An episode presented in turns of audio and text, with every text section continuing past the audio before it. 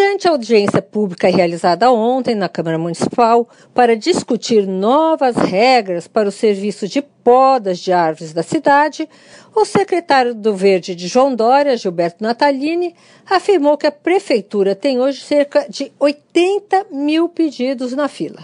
Segundo ele, o motivo é número insuficiente de profissionais para executar essa poda. A solução a solução é permitir que os próprios moradores contratem um técnico indicado pelo município para fazer o trabalho.